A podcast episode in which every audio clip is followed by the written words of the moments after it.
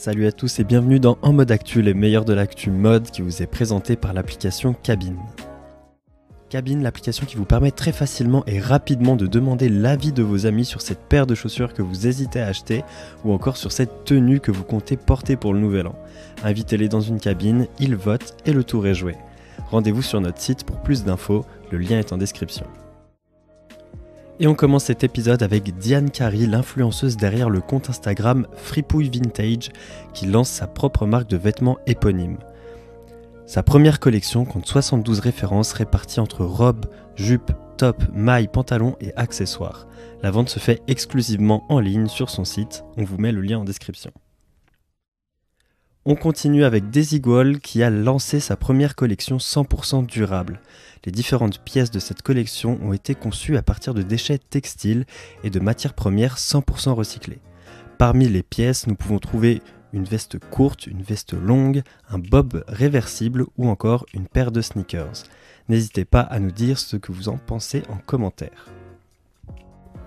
La prochaine actu concerne Puma qui a lancé une chaussure pour les compétiteurs d'e-sport la Active Gaming Footwear.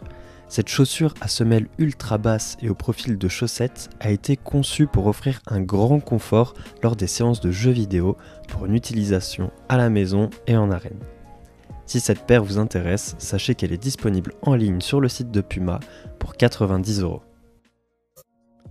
Et pour finir, on va parler de Nike qui, euh, selon un brevet déposé par la marque, pourrait utiliser la blockchain afin de permettre une traçabilité de leurs chaussures.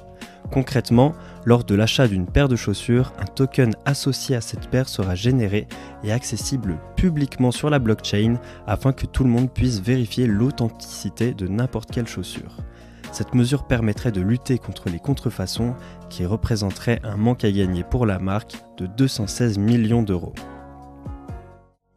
Et c'est là-dessus que ce En mode actu se termine. N'hésitez pas à liker et à partager cette vidéo si elle vous a plu.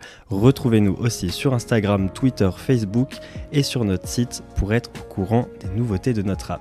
Toute l'équipe cabine vous souhaite une merveilleuse journée et à demain pour encore plus d'actu.